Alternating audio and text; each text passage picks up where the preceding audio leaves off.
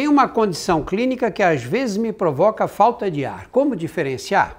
Se você tem essa condição, você já sabe como ela se apresenta, né? qual é a característica dessas crises de falta de ar que você tem.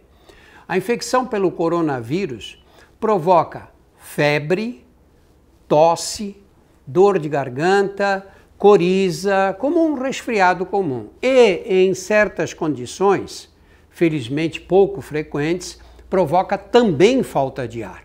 Então, a falta de ar, no caso do coronavírus, faz parte de uma série de sintomas diferentes daqueles que você tem por causa da sua condição.